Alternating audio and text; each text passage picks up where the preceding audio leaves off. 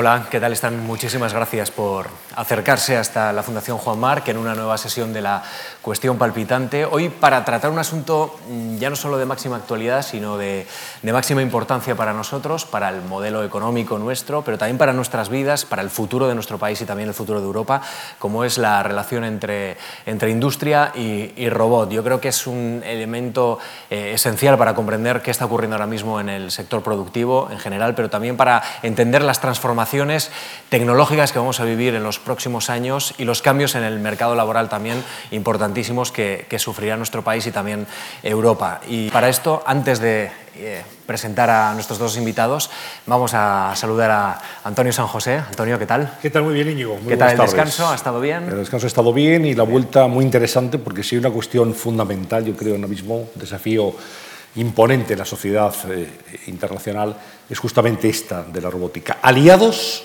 o enemigos del empleo. Creo que es un tema que podemos plantear pues en vamos a, a, tratar de sacar enseguida punta a todos los temas y a todas las dudas. También eh, hay que decir que, que son ustedes los máximos interesados en, este asunto porque hemos recibido bastantes preguntas a través, de la, a través de nuestra dirección de correo electrónico y también les comento que este, eh, esta conversación va a estar disponible en nuestra página web, en mark.es, pero también está disponible en estos momentos en la versión en continuo. Voy a saludar en primer lugar a Juan Carlos Lorente. ¿Qué tal, Juan Carlos? Muy buenas tardes. Buenas tardes. Bienvenido a la Fundación Juan Marc. Juan Carlos eh, Llorente es ingeniero aeronáutico por la Universidad Politécnica de Madrid y máster en dirección por la Escuela de Negocios y Centro de Investigación INSEAD. Lleva más de 20 años trabajando en la compañía GMV. Eh, actualmente lidera el desarrollo de negocio de robótica en nuestros mercados a escala internacional en esta empresa. Y también voy a saludar a Carmen Pérez Melguizo. Carmen, bienvenida, ¿qué tal? Presidenta de Isparrob, que es la plataforma española de robótica, es licenciada en matemáticas, trabaja en Tecnatom como adjunta al gerente de nuevas tecnologías, con 27 años de experiencia en el sector y además participa en proyectos de I+D europeos y, nacionales, entre otros, sobre robótica y reconocimiento de, patrones. Eh, si le parece, Carmen, empezamos por usted. Eh, ¿De qué hablamos cuando hablamos de robótica? Vamos a intentar poner algunos conceptos claros para que, para que ya empecemos pronto a, señalar los elementos esenciales. Sí, quizás no es fácil definir qué es un robot, porque si analizamos la, definición de elemento que tiene tres ejes de libertad, programable, etcétera, pues ahora mismo quizás eh, vemos elementos robóticos en componentes pues tan sencillos como electrodomésticos que tenemos en, casa o que empezamos a introducir en, nuestras vidas. De ahí, de lo más sencillo, a realmente robots sofisticados que son capaces de realizar operaciones, de llegar al espacio, etc. Es mm, el concepto de robot, eh, ahora mismo llamamos quizá robot a demasiadas cosas, pero sí que tiene gran parte de inteligencia artificial o es lo que intentamos introducir. Eh, automatización, eh, existe una diferencia también entre lo que es el robot, autómata, pero son eh, sistemas automáticos, mecanizados, que van a hacer labores que en principio pueden hacer mejor que, el humano, o intentamos que lo hagan mejor que el ser humano. Estamos de acuerdo con esa definición, añadimos algo. Bueno, aquí se podría hacer casi un máster del tema. ¿no? Eh, yo creo que por mirando a la audiencia eh, sí que conviene mencionar diferentes términos parecidos pero diferentes. Autómata, por ejemplo, salida. O ¿Qué es una máquina? ¿Qué es una herramienta? ¿Qué es un autómata? ¿Qué es un robot? ¿Qué es una máquina herramienta? Y todo eso son cosas distintas, a pesar de que en muchos escenarios... Eh, pues hombre, cuando hablamos de un robot de cocina, por citar simplemente un ejemplo que puede estar en la mente de, muchos de los presentes, pues es realmente el robot o es una máquina. O una aspiradora es una máquina o es un robot. Y eso a veces hace que esa, definición no sea tan fácil, como ya decía Carmen. Eh, si incluye sensores o actuadores o lo vemos en otros entornos o tiene forma humana, ¿no? como vemos en las películas, casi todo el mundo diría eso es un robot. Pues si, le parece, por hacer un poquito de pedagogía, vamos a ver los tipos de robots más generales. Sí, yo, yo había preparado unas eh, diapositivas muy rápidas, a ver si las puedo pasar, eh, que espero que puedan ver desde todos los rincones de la sala, eh, y lo paso muy rápido. Estos serían ejemplos de lo que llamaríamos robótica industrial, que está muy extendida, por ejemplo, en la industria de automoción o la industria de electrónica, de montaje, porque también las piezas son muy pequeñitas Eh, aquí también hay ejemplos eh, relacionados con el acero, con la fundición o simplemente con el traslado de estructuras de un sitio a otro, el movimiento de cosas, ¿no? digamos. Los que, ven, los que figuran más arriba son robots soldadores y de las cadenas de montaje de, automoción. El siguiente ejemplo que traigo aquí son una nueva era que se llaman ahora robots colaborativos. Esto es un apellido de la robótica. Se llaman colaborativos porque trabajan al lado de personas. No son cosas en una jaula separadas, sino que digamos son robots más pequeñitos en muchos casos y que sirven para auxiliar a una persona a realizar su trabajo ¿eh? y que en algunos países de hecho tienen unas aplicaciones tremendas, ¿no? porque bueno, está la envejecida en algunos países, ¿no? la mano de obra se envejece y ya no puede levantar grandes pesos. Gracias a herramientas como estos, o robots como estos en este caso, pues se consigue que, que sigan digamos, desempeñando su labor con la calidad y precisión requerida. Siguiente ejemplo, y, ya salimos un poco de lo que llamaríamos robótica industrial, entraríamos en otro concepto que se llama robótica de servicios, y esto causará sorpresa a, muchos de los presentes. Eh, aquí tenemos los de servicios profesionales, y aquí hay parte de la robótica de campo, es decir, los que recogen tomates en los invernaderos de Almería, ese es el tractorcillo ese que está ahí arriba, o los que alimentan o ordeñan a las vacas o al ganado, eh, a los que trabajan en minería, a los robots de logística que mueven cajas de un sitio a otro en los almacenes y también son robots, los de limpieza, aquí abajo a la derecha, industriales, aquí lo tenemos una alfombra, o más arriba tenemos los de exploración espacial, eh, ese es uno de los robots de Marte, eh, actualmente allí, precisamente aterrizado, y el del medio es un robot de inspección de alcantarillas, que emplean muchos de los poceros desde hace ya muchísimo tiempo, ¿no? que a veces actúan y demás. Siguiente ejemplo, continuando, estaríamos hablando de los robots militares o de defensa. Arriba a la izquierda hay uno de desactivación de explosivos de una empresa española, de hecho en, Huesca, o sea que hay muchos de ellos que son españoles, o los UAVs, los drones o los aviones pilotados, eh, hemos visto los enormes estos de las guerras, pero también hay temas de, de las fuerzas de artillería, como este es del ejército, digamos, o los robots médicos, ¿eh? los quirófanos. Cada vez eh, es una existencia, digamos, al cirujano por la precisión que maneja a determinadas cosas. Vemos robots de exploración submarina o los de búsqueda de pateras y de supervivientes. Y aquí abajo a la, derecha hay una nueva área que es lo que se llama la robótica social. Y en algunas tiendas eh, esto está en puntos de venta, no sé si han ido, por ejemplo, los Carrefours, que en España, algunos de ellos, ya hay algunos de ellos, son robots que hablan, que expresan su ánimo, que te animan a entrar o que te informan de las promociones de la tienda.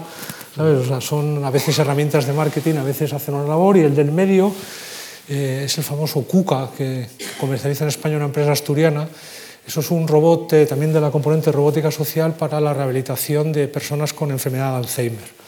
Esto se maneja con psicólogos, lo emplea el Inserso en Salamanca, por ejemplo, por citar simplemente algunos ejemplos de cosas que llevan mucho tiempo con nosotros.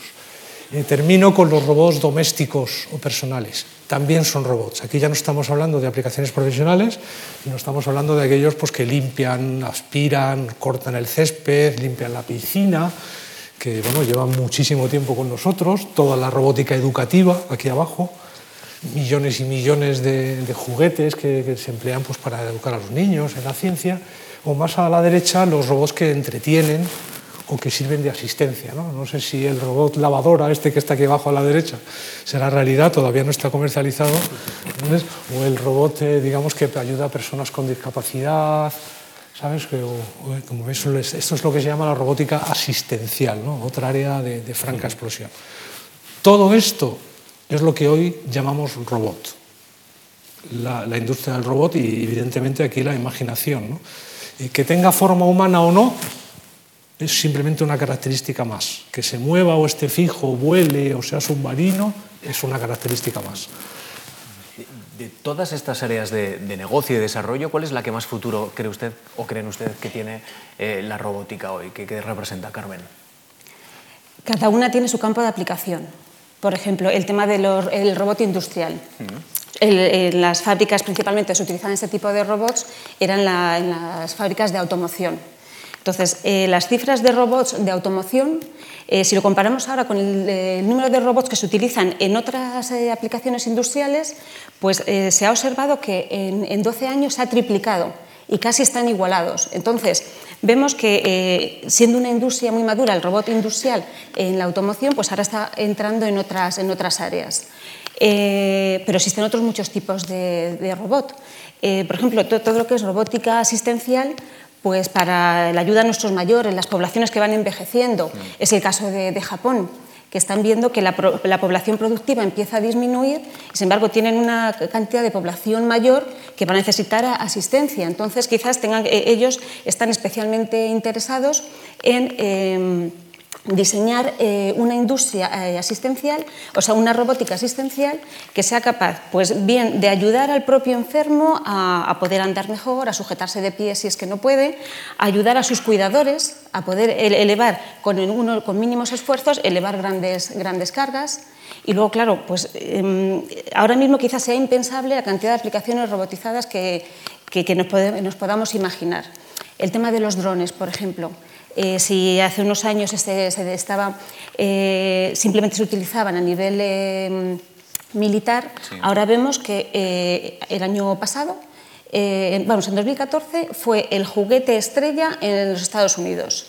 En noviembre del año pasado, de 2015, preveían que se venderían en Navidad un millón de drones. Drones, claro, no son los que Estados Unidos o cualquier otro país manda en sus, en sus actuaciones, pero vemos que las, eh, tanto los hobbies, las, los gustos van cambiando y bueno, pues eh, surgen nuevas necesidades y donde pues el tema de, los móviles, por ejemplo, es que en todos los eh, campos de, la vida quizás empiezas a ver pequeños apuntes de, lo que es la, la robótica, dígase en los móviles, etcétera. Entonces, es decir, es una variable esencial para comprender la industria y el desarrollo económico del presente y del futuro. Claro, porque va a ser un, apoyo al hombre y, bueno, como decía Juan Carlos, el, poder trabajar en los mismos eh, ámbitos eh, al lado de, las personas. No es ya el robot industrial que está cerrado por motivos de seguridad, opera, hace sus cosas separado del ser humano y ahora lo que, lo que la industria promueve, lo que será la, la factoría 4.0, eh, que a lo mejor han oído hablar de ella, pues lo que, lo que promueve es eso, que el robot va a trabajar en íntimo contacto con, con, la, persona, con el operador. Sí, si queréis eh, podemos puedo añadir a Carmen algunos números, simplemente por situar a la audiencia. Eh, vamos, aquí. De acuerdo a la Federación Robótica Internacional, por citar simplemente una fuente que puede ser más o menos fiable, básicamente hay como un millón y medio de robots industriales en el mundo. Y cada año, este año 2000 14, que son las cifras últimas publicadas, se habrán vendido unos 180.000, 200.000 robots, de los industriales que he puesto en la primera página. Se espera eh, un crecimiento eh, hasta 400.000 por año de aquí al 2018. Simplemente por, por, dar esos datos, porque es el mercado más maduro, es el mercado digamos, donde los, los casos de negocio y la justificación está más justificada. ¿eh? pero también es el mercado más poblado.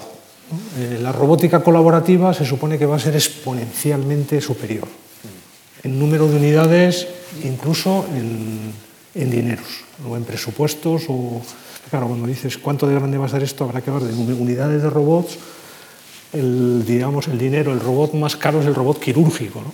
pero todos los demás, aunque algunos son bastante caros, no son tan caros, no, no llegan a los millones de euros, ¿no? algunos están en los cien miles. ¿no?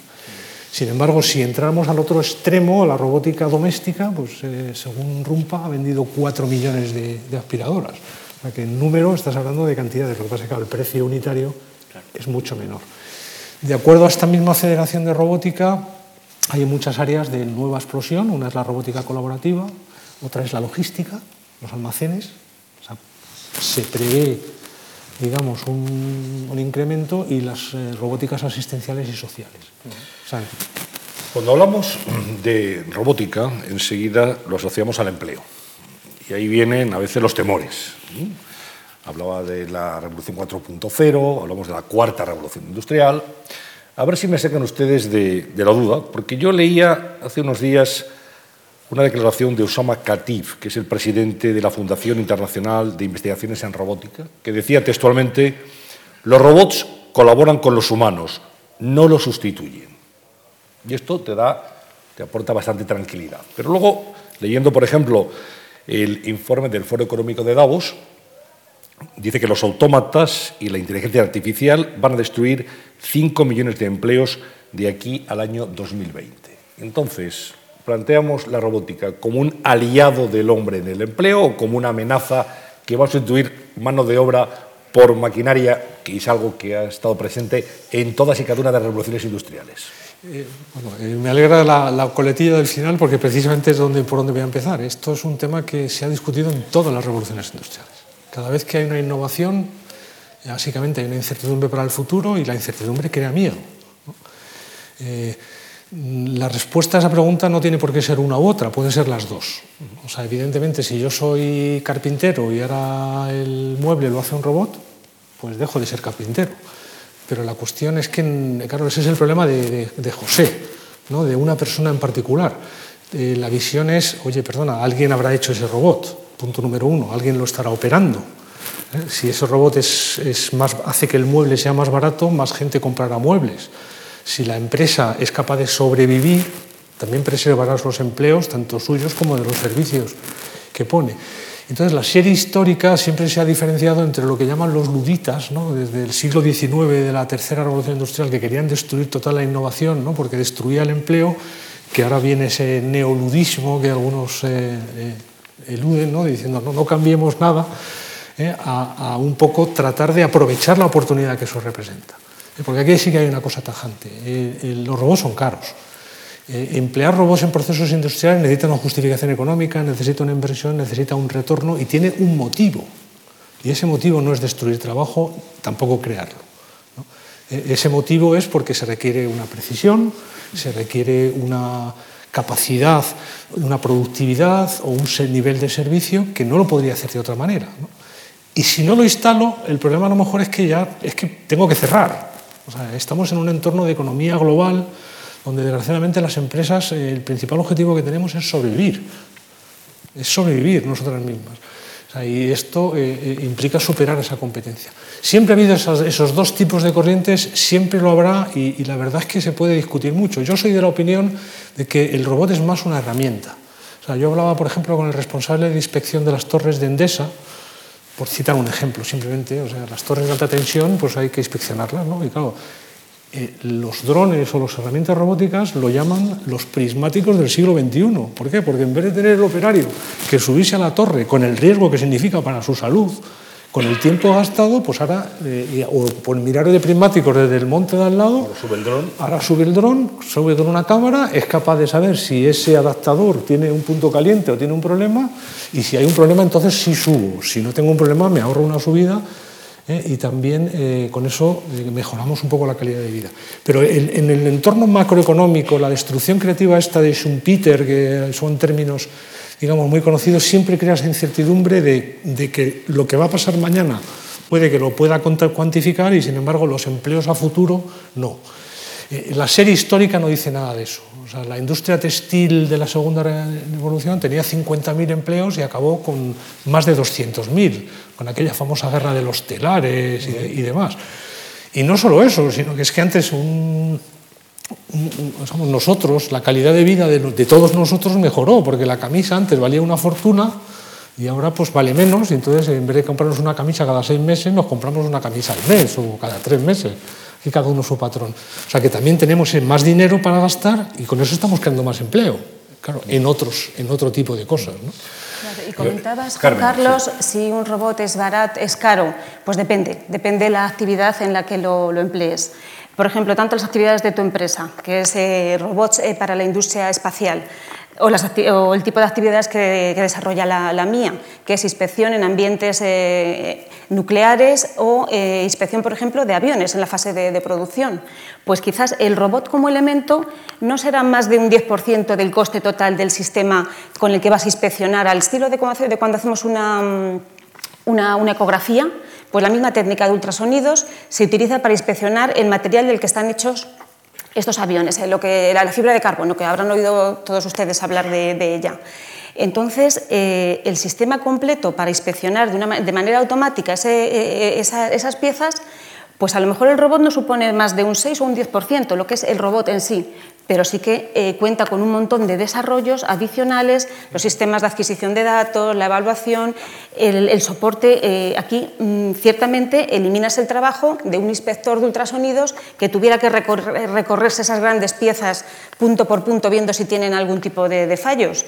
Eso lo, va a hacer el robot, pero luego necesita un experto que programe ese robot, Em, que analice los datos eh, que resultan. El, robot y la aplicación robótica no te va a dar más que facilidades. Vas a poder registrar esos datos, vas a poder tener una especie de foto de esa pieza del avión. Es uno de, los casos, por ejemplo.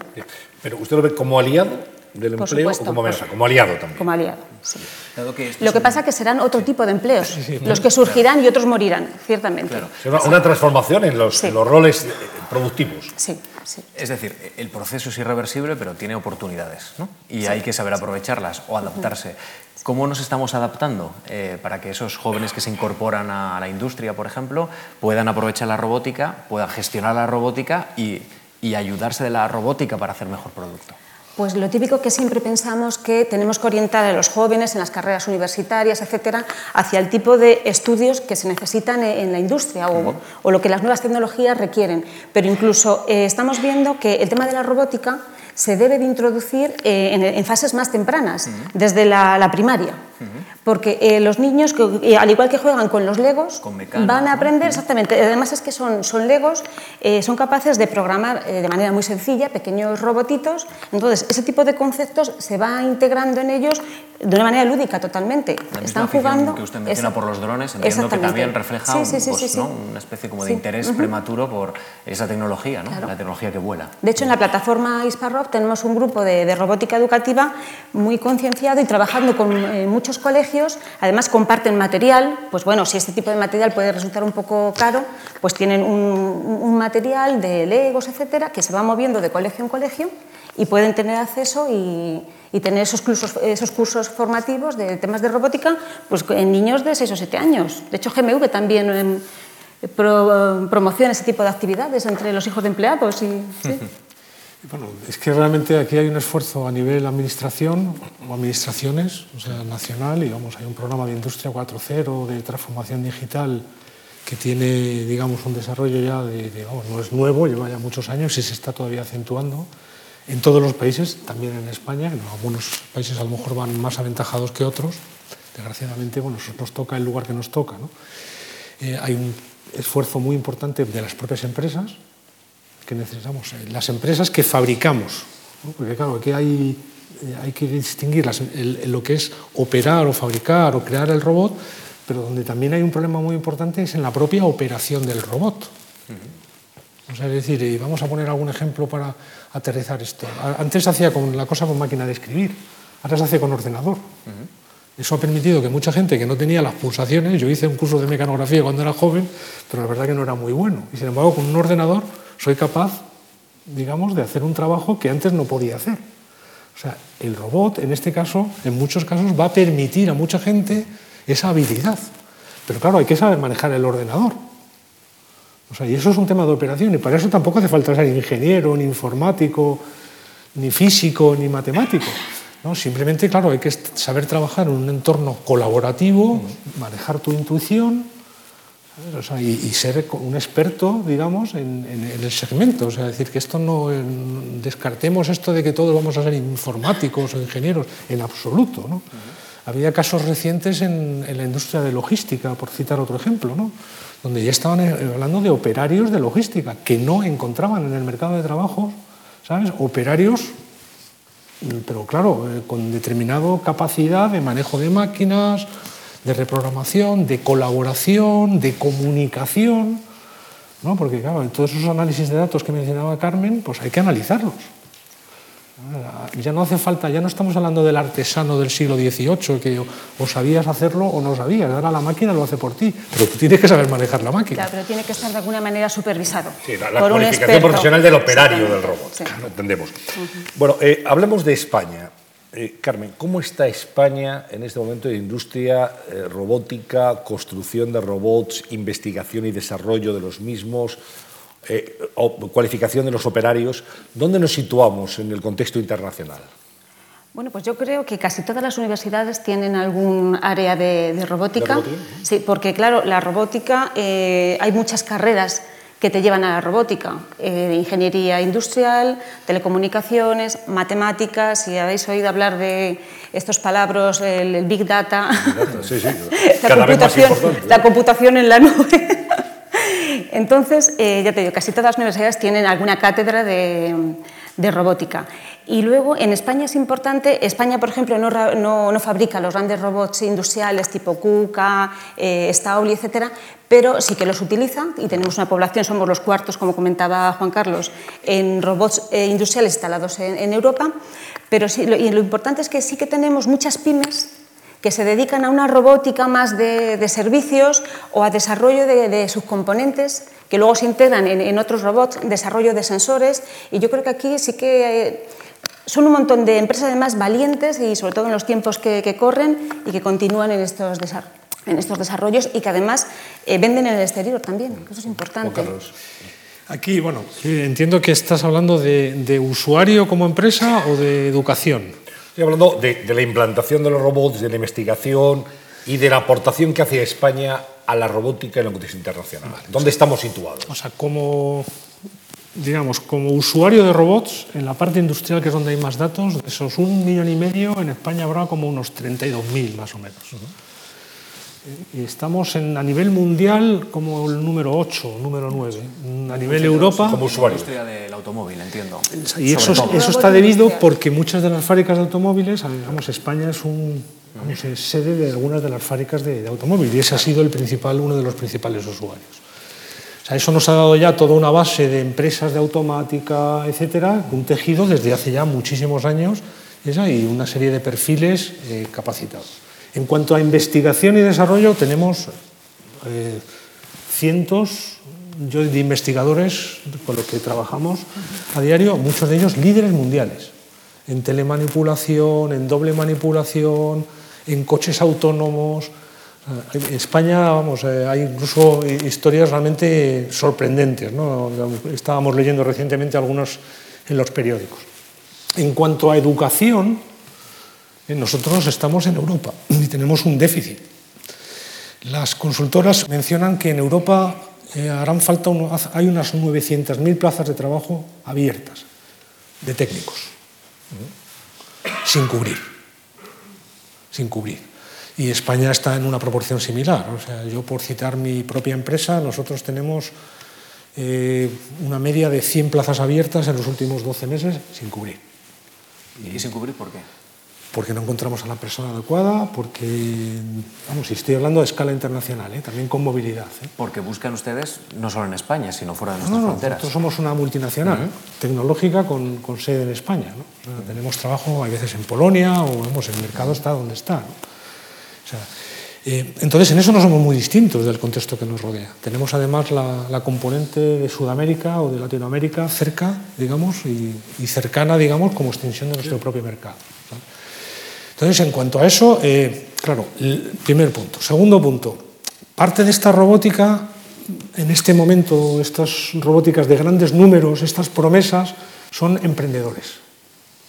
Como decía Carmen, hay muchas empresas, y se han visto en los últimos eventos y exposiciones que se hacen en España, que se hacen unas cuantas, la cantidad de jóvenes o de menos jóvenes con su proyecto de exoesqueleto, o de robótica asistencial, o de robótica social, robótica o de quirúrgica robótica quirúrgica, ¿sabes? o la Universidad de Málaga hay robótica de, emergencias y demás. Claro, eso requiere una serie, una financiación, requiere un mercado, requiere bueno, pues tener ese producto y, y ser capaz. ¿no?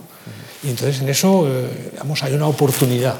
Yo aquí lo que sí quiero concluir es, ¿tenemos todo lo que tenemos? No, hay una enorme oportunidad que no podemos desaprovechar. Eh, por encima tenemos gente como los líderes robóticos mundiales, pues serán coreanos, japoneses, americanos, alemanes. Ahora viene China, y según estas estadísticas estamos perdiendo posiciones contra Eslovenia, o sea que nos adelantarán dentro de poco. Estamos ahora incluso por encima del Reino Unido. En este momento. En este momento. ¿Por cuánto tiempo? Supongo que poco, porque el primer ministro ha dicho que, que la posición que tiene no le convence y, bueno, ha puesto los medios para que eso cambie. ¿Y falta una apuesta decidida una apuesta política barria empresarial para apostar por la robótica y, luego eh, no perder pie en esta especie de, de, olimpiada en la cual hay países que se están preparando de una manera muy clara, como señalaba el Reino Unido?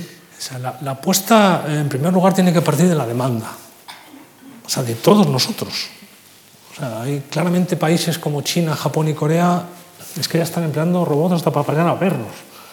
O sea, hay robots hasta para repartir comida en los sitios de comida rápida y están, son aceptados socialmente. Eso no lo vamos a corregir aquí. Hay un tema también de regulación, de privacidad. O sea, esto no es solamente hacer un robot, hay que después meterlo en, en, producción y tiene que cumplir unas normas y tiene que cumplir una serie de cosas que a veces no es un camino fácil. ¿no? Imaginemos los robots quirúrgicos. ¿no? Nosotros tenemos un par de soluciones en el mercado y son años. ¿no? Desde que terminas el producto tienes que pasar todo el ciclo de pruebas y certificación. ¿no? Entonces, eh, claro, aquí hay en primer lugar un problema de demanda y la demanda traerá oferta.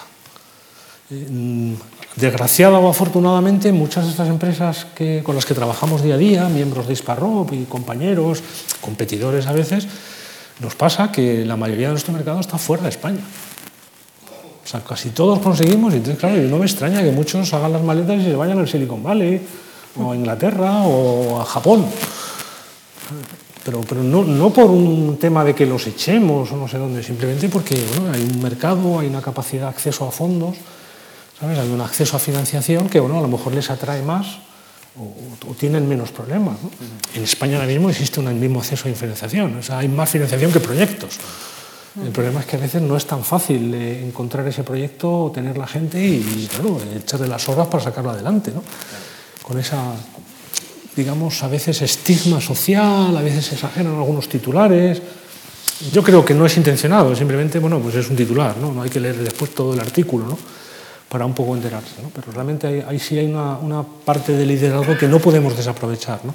Por eso todo el mundo está hablando de la gran oportunidad de reindustrializar, la gran oportunidad que supone esta robótica, no solamente la industrial, que es donde ahí sí que puede haber un tema más complicado con el trabajo, pero claro, toda la colaborativa, toda la educacional, eso no sustituye ningún puesto de trabajo, son herramientas, realmente. ¿no?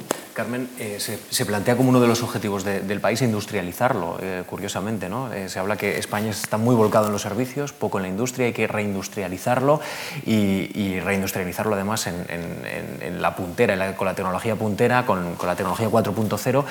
Entiendo que esta es una oportunidad, pero habrá que realizar cambios. Usted, desde Isparrob, ¿qué señala? ¿Qué, qué, cosas podría hacer un gobierno para favorecer la instalación de tecnología? No sé si habría algún tipo de, carácter de medida fiscal de, también de atraer más talento extranjero para ayudar a crear aquí pequeños grupos. No sé, ¿qué, soluciones cree usted que hay que dar para colocar a España en donde tiene que estar? Bueno, antes comentábamos de la, de la I +D y yo, yo, hablaba de las universidades, de las pymes, pero también tenemos centros tecnológicos eh, muy relevantes en el tema de, de, de, robótica y además muy bien relacionados, por ejemplo, a, a nivel europeo con las grandes asociaciones de robótica de, a nivel de, la Unión Europea, eh, como es EU Robotics. Entonces, las grandes políticas eh, de la robótica se definen ahí, realmente, y llegan a España y en España, pues bueno, pues siempre seguimos un poco lo que se, se va definiendo a nivel a nivel europeo. Y aquí tenemos eh, centros eh, españoles que están definiendo esas políticas, dígase Tenalia, y, IK4, Techniker y otros, y otros centros. Eh, todo, un elemento clave, como decíamos antes, será la educación, pero desde las fases más tempranas. Eh, cualquier actividad industrial, por ejemplo, que queramos eh, industrializar, claro, hay que concebirla desde el inicio, desde su diseño. Hablábamos de los almacenes eh, robotizados. Claro, no, vale, no se puede robotizar cualquier almacén porque son, eh, lo que queremos es que realmente se ahorre tiempo, etcétera, pues tienes que contar con grandes espacios. Esos robots van a tener que tener sensores para ser capaces de orientarse por dónde tienen que moverse, reconocer los eh, productos que tienen que, cargar o descargar, etcétera. Entonces, pues es importante el tema de incentivos fiscales, pues siempre es importante para que todas estas empresas y centros de investigación puedan continuar. Eh, investigando, ciertamente. Yo, matizo más en lo que he dicho antes. O sea, yo no es tanto de regulación o de ayudas o de programa de I+D que lo hay. Eh, o sea, si uno mira, por ejemplo, la enorme... O sea, ¿qué es lo que ha cambiado de la robótica de antes a la robótica de ahora? Pues básicamente hay dos factores esenciales. Uno son los precios. O sea, llegó Microsoft, por poner un ejemplo, con la Kinetic, esta cosa encima de la televisión que maneja la Xbox, pues eso antes valía 30.000 dólares, ahora vale 150. Llegaron los teléfonos móviles y esa cámara que antes valía 800 y pico euros, ahora vale 18 o 15. Hay un problema de que gracias a la electrónica de consumo muchos de, los, de esos precios se han abaratado y hace que existan mayores oportunidades. La otra cosa se llama financiación. Y existe financiación, no solo del gobierno, de las propias empresas, de los venture capital. Eso existe y también en España. Por tanto, yo, más que poner el acento en regulaciones o en medidas o en tasas, yo me centro en lo básico, demanda y oferta. Porque la demanda es la que asegurará los, la industria, los productores, las inversiones, las inversiones es lo que justificará ellos solo que la rueda gire más deprisa, vamos. Y las nuevas necesidades que nos vamos creando, como comentábamos antes, porque tú comentas, es cierto, los móviles han bajado bastante de precio, pero ahora mismo compramos móviles que son, no son especialmente baratos y que en pocos años se nos han estropeado y que desde un niño chiquitito ya, ya tiene un móvil que antes solo lo utilizaba realmente para actividades profesionales, quizás hace 10 o 15 años. Entonces, bueno, es, es un todo. Las nuevas necesidades que surgen, los nuevos hobbies, eh, los nuevos gustos, hábitos. Digamos, Carmen, que la, la comunidad eh, robótica internacional estará muy esperanzada y muy sorprendida por un descubrimiento de colegas eh, vuestros en Estados Unidos y en Canadá, que han creado el primer algoritmo que aprende conceptos a partir de un solo ejemplo. Esto aplicado, hablamos mucho de los algoritmos cuando hablamos de, Google, bueno, eh, esto exactamente qué significa y qué traslación va a tener a la práctica esta investigación que se ha hecho pública hace unos días. No, no la conocía. Pues eh, todo lo que es eh, inteligencia artificial, como comentábamos, va a estar muy relacionado con... En lugar de varios ejemplos, había que poner, por lo visto, muchos ejemplos, muchos casos, para que la máquina aprendiera. Claro. Ahora, con un solo ejemplo, es capaz, ahí se asemeja cada vez más a los humanos. Claro, hay ciertas eh, habilidades de, de, los humanos que no sé, quizás falten muchos años para poderlas reproducir. Dígase la inteligencia emocional, la capacidad de aprender de tu entorno, porque los robots tienen sensores y sí van a poder eh, hacer, eh, tomar medidas de temperatura, de humedad, etcétera. Luego tienen que interpretarlo. Eh, ese, ese, tipo de habilidades, ya te digo, quizás no, los robots no, no, no las tengan en, en, unos cuantos años, pero por supuesto que las irán adquiriendo. Y a lo mejor la robótica dentro de 10 años hoy no la podemos imaginar. Lo que nos parece ciencia ficción, pues... Va a ser, va a ser realidad sí, en una década. Y sobre todo la capacidad, por ejemplo, de, de, de procesamiento, de cálculo. Eso día a día, eh, lo, los algoritmos, eh, los procesadores están a, avanzando una barbaridad. Entonces probablemente sí que puedan hacer. Voy a ver si puedo añadir un poquito más. A ver, un robot eh, podemos decir o podemos asimilarlo a una persona, ¿no? Entonces, un robot, digamos, tiene sensores, o puede tenerlos, ve, ¿no? tiene manos, que son capaces, o pinzas, o lo que sea, es decir, tiene coge, ¿eh? y tiene otra cosa que se parece al cuerpo humano, que es mente. Y ahí ya no es tanto la robótica, sino la inteligencia artificial. ¿no? ¿Cómo programo? ¿Cómo proceso? ¿Qué es lo que tiene que hacer? Ahora, uno puede pensar en herramientas robotizadas, que no necesariamente son robots, ¿no? y decir, bueno, yo voy a ir al médico de cabecera con una serie de síntomas, ¿no? el señor médico de cabecera accede a un banco de datos, esto se llama el Big Data famoso, o el, el datos masivos, que tiene los casos de cientos de millones de pacientes donde han registrado los síntomas y lo que le pasaba. Entonces él me ve, me ve mira mis síntomas, mete los síntomas en la herramienta, ¿no? Y el doctor dice, bueno, con probabilidad 75% tienes un resfriado. Aún lo que llamaban es ojo clínico, antiguamente. Aún así necesitas al doctor, ¿no? Porque a lo mejor te dice, tienes viruela, y te mira, pues viruela no tienes. ¿Sabes? O sea, siempre hace falta la intuición de la persona que interpreta esos resultados. Y pongo el ejemplo de medicina porque está muy cercano, pero pensemos en un broker, ¿no? La, o la amenaza de los servicios bancarios, ¿no? Que dicen, bueno, claro, es que si se trata de procesar datos, las máquinas lo hacen más rápido que nosotros. Y muchos de los brokers dicen, me voy a quedar sin trabajo. Porque claro, ya la gente se conecta a Internet y da la recomendación de las carteras de inversión, entonces ya no, hace falta que nadie se lo cuente. Entonces ahora estamos, claro, para eso he tenido que procesar multitud de datos, multitud de datos. Claro, si nosotros somos capaces de entender cómo funciona nuestra mente y con un, con un solo ejemplo aplicar intuición, estamos avanzando en algo que desconocemos. Y eso puede ser un efecto transformativo a medio o largo plazo. Porque eso quiere decir que con un solo ejemplo he sido capaz de, con mi conocimiento anterior, ¿sabes? Diciendo, oye, pues hombre, no es un vaso, pero como es transparente, es más o menos redondo, pues era un vaso. Y solo le he dado un ejemplo. Lo que le he dado ya es el algoritmo de, después de procesar multitud de datos. No sé si con esto me logro explicar. Eh, te pongo un ejemplo que quizás sea mucho más próximo a todos, lo del famoso coche autónomo. Una de las ventajas del coche autónomo, que por cierto en España tenemos coches autónomos desde hace ya 15 años, en Arganda hay un centro del CSIC y de la UPM que, bueno, si, no, no sé si seguirá, pero ahí tienen sus pistas, llevan 15 años practicando con algoritmos. Pero la diferencia cuál es? que hay mapa. El problema no es la autonomía del coche o que sea más barato, el problema es que ahora hay mapa. Que es que Google se ha dedicado a recorrer todas nuestras calles haciendo unos mapas que, es que vamos, solo me falta salir yo, las aceras, los bordillos. Entonces, claro, ya no es que, claro, entonces esa información en la nube donde esté, eh, claro, eh, lo puedo utilizar ese algoritmo para decir, no vaya, no sigas para allá que te das con una pared. Mientras que antes tenía que coger un sensor y decir, ¿qué es eso que tengo enfrente? ¿Es una pared? o es una persona cruzando, o una, yo qué sé, o una obra, o un accidente. Esa es la diferencia, claro. Entonces, estás hablando de, una, de la tercera parte del robot, que es el, el brain, que es donde posiblemente, vamos, los, muchos de los que, digamos, eh, opinan sobre esta materia, personas de, de reconocida reputación mundial, claro, están muy preocupadas de hasta dónde llegaremos con la inteligencia artificial.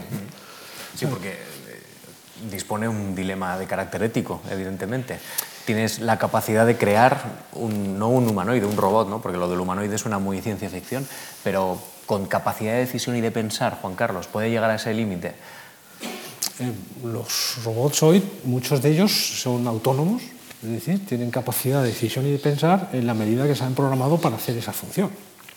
Pero solo dentro de las opciones, evidentemente. Dentro de, una serie, claro, cuando no sucede, o sea, yo me acuerdo un caso que hubo de un submarino que era perfecto, era un submarino autónomo, pero una maniobra de un submarino que sale por encima del agua, a lo mejor lo han visto en alguna película. El sistema de control se volvió loco, porque claro, estaba, se suponía que estaba rodeado de agua, no de aire. y eso no estaba previsto. ¿Sabes? Entonces dijo, ¿y ahora qué hago? ¿No? Es lo que le está pasando al coche autónomo. Cuando, claro, es que modelar todo lo que puedes encontrarte, perros, señoras con carrito, con 16 carritos, ¿sabes? O señores, vamos, o sea, perdón, que no quiero aquí, digamos, es, parte del dilema. De, todas maneras, déjame insistir, aprovechando tu pregunta, en un punto muy importante. Eh, una cosa es la I más D, es decir, cómo motivas a que la gente siga investigando, y sabes, la parte funcional, o sea, decir, soy capaz de subir paredes, soy capaz de bajar a profundidades de 2.000 metros y buscar tesoros, a el mundo físico, donde ya hay unas normas. O sea, esto no, o sea, lo que vemos en la izquierda no necesariamente llega a la derecha a nivel inmediato hay que pasar antes una serie de procesos y ahí está la ética. Hay límites legales, hay, límites legales, sociales. Eh, fijaros el problema que se está acusando ahora con los drones con cámara. ¿no? Claro. hay una ley en, Europa que es la privacidad. Claro. Pues eh, referente a, este asunto exactamente eh, y a los límites que puede haber, ¿de qué manera, ustedes mencionaban, hay robótica asistencial o social, ¿de qué manera un robot puede ayudar a una persona a tratarse el Alzheimer o a un niño con autismo también a, bueno, pues a ir adaptándose a este mundo que no llega a comprender del todo. Porque ahí estamos sustituyendo también a un ser humano por una máquina. ¿Y, cómo es ese proceso de interacción, Carmen? Bueno, quizás has, puesto un ejemplo, el, tema del Alzheimer, que un enfermo de Alzheimer eh, en cierto estadio de la, de la enfermedad eh, necesita un cuidado de, de 24 horas. Entonces, todo lo que sea apoyar a, los cuidadores, te digo apoyar, ya no sustituirlos, pues eh, siempre está, está, bien. Para mantener quizás esa capacidad eh, sensorial que van perdiendo, el robot eh, que, que comentaba que es como una pequeña foquita. bueno, y como eso, pues otro, otro tipo de ayudas para poder mover a esos, a esos enfermos, para recordarle cuando todavía no, no están muy, en un estado muy avanzado de la enfermedad que tienen que tomar unas pastillas, etcétera. Ciertamente, eh, yo si tuviera un enfermo de Alzheimer en casa no lo sustituiría, o sea, no le dejaría con el robot y me marcharía. Obviamente. Exactamente, ¿no? Pero, pero todo es mm, en qué, eh, identificar en qué manera puede la robótica eh, ayudar a, la, a, las personas. Comentábamos antes de los peligros de la robótica. Yo leí hace poco el ejemplo de un cuchillo. Un cuchillo eh, se ha creado para ayudarte, pero te puede matar. Pues la robótica igual. Intentemos eh, utilizarla de la mejor manera posible. Hay que establecer, modificar cuando la robótica esté más en contacto con las personas, pues el tema de regulación, lo que comentábamos de los drones que puedan invadir tu, tu intimidad, pues eh, tendrá que haber una regulación totalmente distinta de la sí, que existe ahora mismo. Por ejemplo, lo positivo que es para las personas con discapacidades. Parálisis. Que la robótica unos grandes aliados uh -huh. ¿no? para su vida del día a día. Es, claro. Ese es el caso de lo que se llama la robótica asistencial y se focaliza sobre todo en discapacitados, tercera edad ¿eh? y gente con determinadas problemáticas. ¿no? ¿De qué se trata? Primero de ayudar a su rehabilitación. Uh -huh. Sea, lo que han demostrado los psicólogos, y yo no soy psicólogo en este tema, vamos, y aquí hay un caso con el inserso en Salamanca, es que bueno, pues, eh, reactiva sensorialmente en esos enfermos y produce unos efectos muy beneficiosos en drogodependientes, en Alzheimer y demás. Eh, Carmen mencionaba también la parte de los exoesqueletos. Claro, eh, vamos a poner un ejemplo sencillo. Yo soy una enfermera o yo qué sé, soy eh, hijo, digamos, y mi madre se pone enferma, le tengo que dar la vuelta en la cama y yo que ya calzo 50 plus, pues ahí. Y resulta que con un exoesqueleto soy capaz de yo mismo hacerlo o levantar 20 kilos sin que me duela por aquí detrás. Claro, estas cosas lo que va a hacer es alargar, digamos, la, o mejorar la calidad de vida de muchas personas. O sea, que van a, vamos, esos robots que son carritos que te van siguiendo la cara y tú vas dejando todas las cosas, el periódico, las gafas, el mando de la tele y te va siguiendo por toda la casa, ¿no? ¿Sabes? O sea, y claro, o, o, tráeme el café, claro, hay veces que no tienes esa asistencia. Entonces, claro, hay una componente y eso es una... Lo que pasa es que, claro, deja, tengamos, seamos claros, e, esto está pasando. O sea, los analistas pronostican millones de unidades de robots, pero la realidad actual de hoy es que algunos de estos son todavía demasiado caros y estás hablando de miles o decenas o cientos de miles de unidades, nada más. Y además, más en algunos países como Japón, donde digamos el, caso ético está resuelto. O sea, porque es que ya está aceptado, es que si el propio gobierno el que está incentivando por, decreto, yo tengo este problema, por favor, industria, denme soluciones. ¿Sabes? Y, claro, está incentivando esa parte de la demanda. No sé si con esto... Bueno, pues tenemos unas cuantas preguntas, entiendo, de, del público que, que, nos han ido remitiendo a lo largo de estas semanas, a lo largo de, de este mes. Antonio, no sé si podemos trazar vamos, sí, muy brevemente. cuatro. Vamos, y... vamos a plantear algunas cuestiones para una respuesta muy breve. Estella Acosta Pérez nos escribía esta Semana Santa y nos decía, la revolución tecnológica de la industria 4.0 se basa solo en los robots. ¿Hay estudios sobre las cualificaciones profesionales necesarias para ello? Es decir, aquí tenemos robots, pero tenemos también, ¿hay estudios mm, cualificados sobre qué profesiones van a hacer falta en el futuro? Bueno, yo me sorprendí hace poco porque yo soy matemática, pero cuando yo estudié hace casi 30 años, pues el tema del Big Data, por ejemplo, no, existía. Y ahora es uno de los temas eh, principales, el cloud computing y todo esto está, eh, la computación en la nube. Y todo esto va a estar muy estrechamente relacionado con, con, la, con la, robótica, todo lo que es la inteligencia artificial. ¿sí? Es la profesión más demandada, al parecer, va a ser más demandada en los próximos años, los ingenieros de Big Data. O sea, eso parece. Es, ahí hay futuro. eso se dice hoy. Juan Carlos dice, un robot hace el trabajo, esto lo plantea Luis de Miguel, un robot hace el trabajo que antes hacían decenas, centenas o miles de personas. Cada vez hay más robots y cada vez más eficientes. Aumentará mucho la producción, pero ¿quién la podrá comprar? Dice, esa es la cuestión.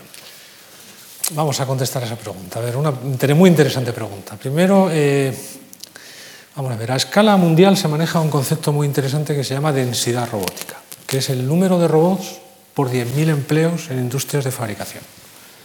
España, la media europea está en 66. 66 robots por 10.000 empleados. Eh, España debe estar en el 72 o algo así. Punto número uno. O sea, es decir, eh, que sustituya decenas de empleos eh, eh, no está, digamos, no, eh, no, se justifica con la evidencia, con la serie histórica. O sea, si uno ve las cifras, por ejemplo, de, de IFR, cada robot ha creado una media de entre 3 y 5 empleos, que antes no había. Evidencia número 3. Los países en el mundo con menor índice de paro son los más robotizados. Japón, Estados Unidos, Alemania. O sea que la serie histórica demuestra justo lo contrario.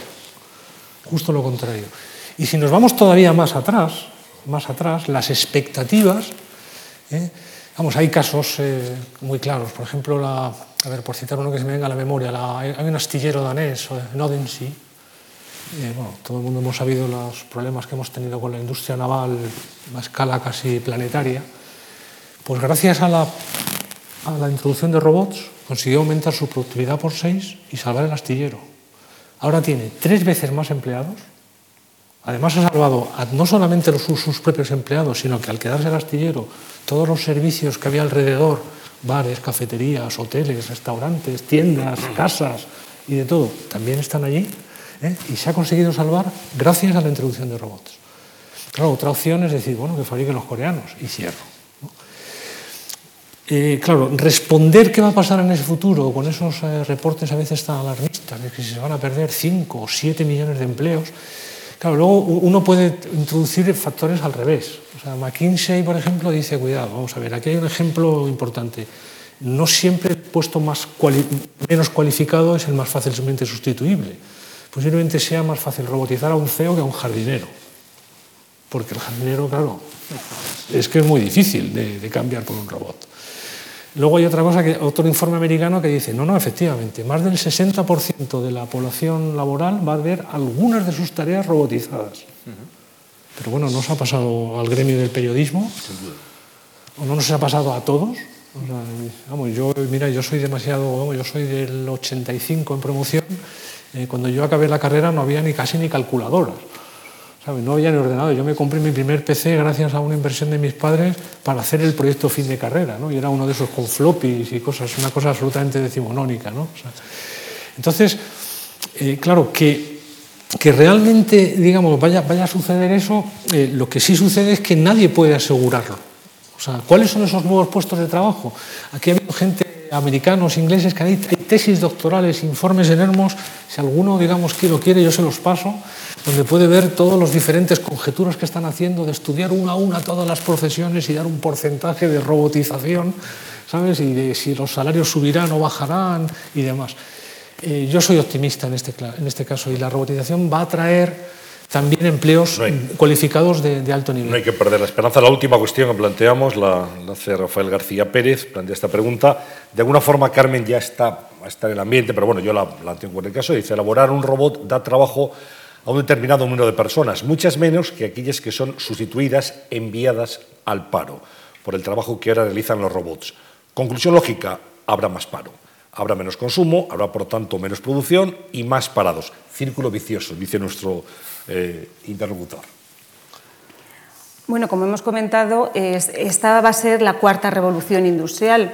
Las anteriores también sustituyen. Eh, Perdona, ¿va a ser o lo está siendo ya? O lo está siendo. No digo, por, por ser más preciso. Mm, yo ahí no, no, no, lo, sab no, lo, sabría ya sabes que estas cosas se suelen hacer a pasado. Bien, bien. O sea, ahora se anuncia. Y, Perdón, era, era, por, era, era, por, precisar. Sí, continúe, Carmen, por favor.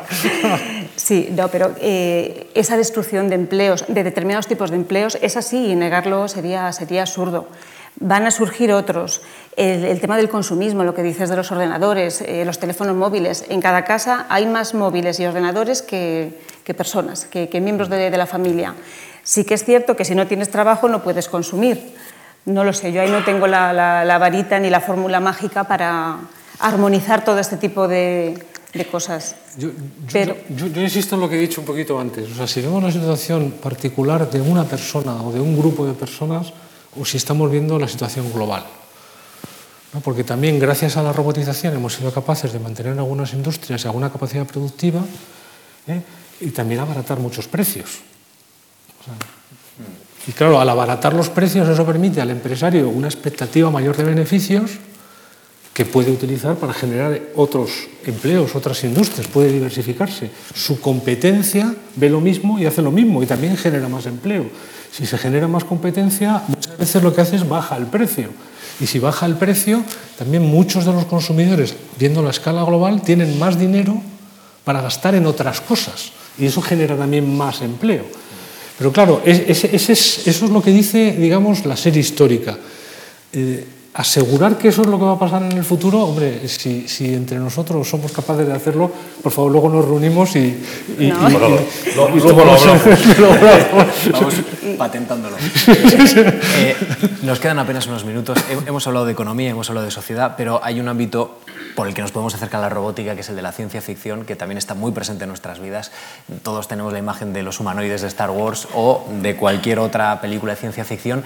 Eh, ¿cree usted, ¿Creen ustedes que, que, la ciencia ficción ha sido eh, beneficiosa para la robótica, que de alguna manera ha mostrado una imagen cabal de lo que se podría llegar a, a convertir la robótica, o ha ido mucho más allá, o se ha quedado corta quizá, porque la, al final a veces la realidad supera la ficción. No sé si en este ámbito también. ¿Qué crees, Carmen? Pues en ciertos aspectos ya la habremos superado y hay otros que quizás no, llegamos, no lleguemos nunca a alcanzarlo. Pero ciertamente tiene que haber esos visionarios o cuando vemos las películas de ciencia ficción pensamos, qué locos, imaginar ese tipo de cosas que van, que van a... Como la de Asimov también, que, que vamos, claro. emociona a millones de lectores en todo el mundo. Claro, también. el viajar al espacio hace unos años no era posible y pronto pues a lo mejor podemos llegar a, a Marte, pero ya, ya, hemos llegado por lo menos a la, a la Luna. Uh -huh. Era lo que comentaba antes, quizás, quizás ciertas habilidades de, del humano pues no será posible reproducirlas. Las innumerables conexiones neuronales, pues no sé si algún robot sea capaz de,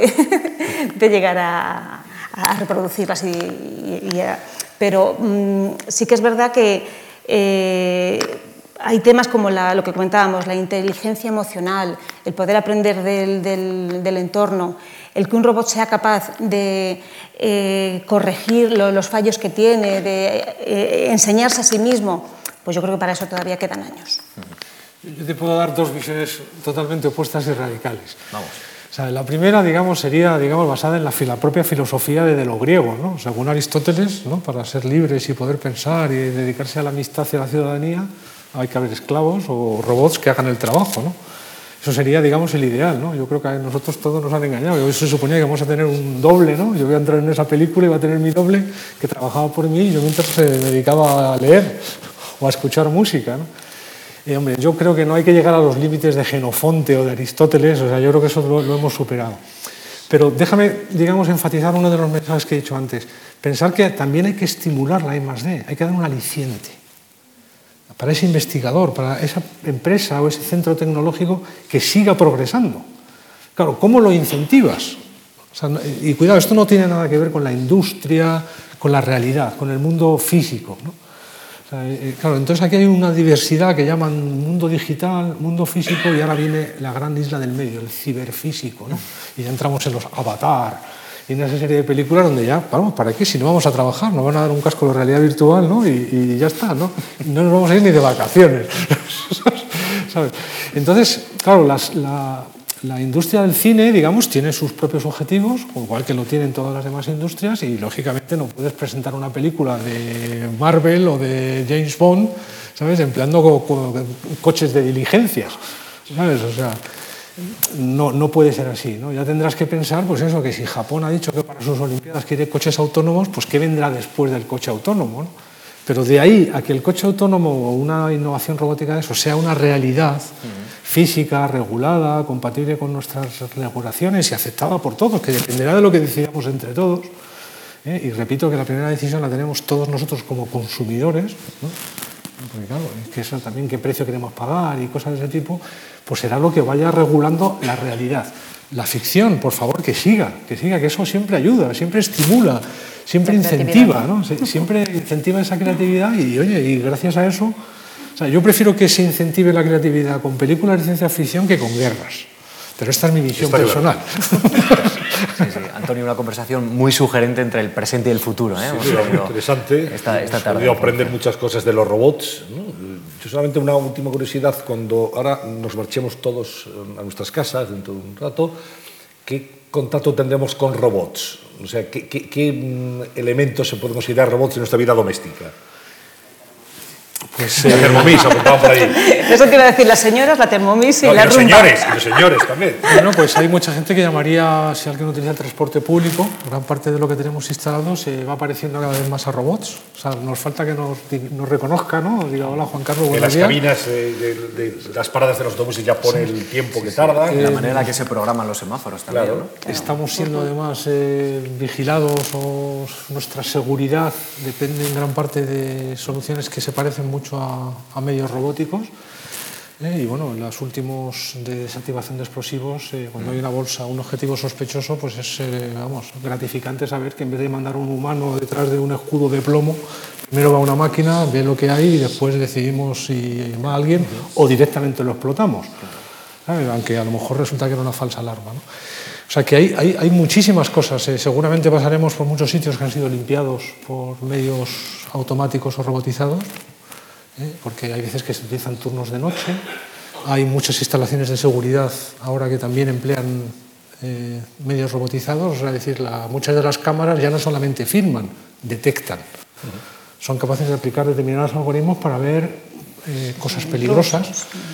Si sacamos dinero del cajero, veremos que los bancos cada vez emplean más inteligencia artificial. Es decir, si, bueno, esto se puede ver en algunos bancos, si uno saca, por ejemplo, tres veces 100 euros, lo más normal es que le bloqueen la tarjeta al segundo intento, porque no es normal que O recibas una llamada a la hora, una hora después. recibe una llamada diciendo, perdón, hemos bloqueado la tarjeta porque, claro, como no es normal que usted saque, no lo ha hecho nunca en los últimos 15 años, ¿cómo es posible que ha sacado? Hemos pensado que quizá le han robado la tarjeta. Y, y esta serie, y, y así, y así seguimos, vamos. o Bueno, sea, estamos inmersos en los robots duda, y además se nos ha visto también, han podido seguir esta conversación nuestras, eh, nuestros espectadores a través del continuo, del streaming de la Fundación Juan Marc, marc.es barra directo. Y ahí nos encontrarán esta conversación. El vídeo estará disponible en unos días. Juan Carlos y, y Carmen, ha sido un placer. Gracias por ponernos un poco de luz en un ámbito a veces un poco oscuro, pero muy sugerente, muy interesante. Gracias de verdad. Muchas gracias. Gracias, Antonio. Muchas gracias a. Y gracias a todos ustedes. Gracias.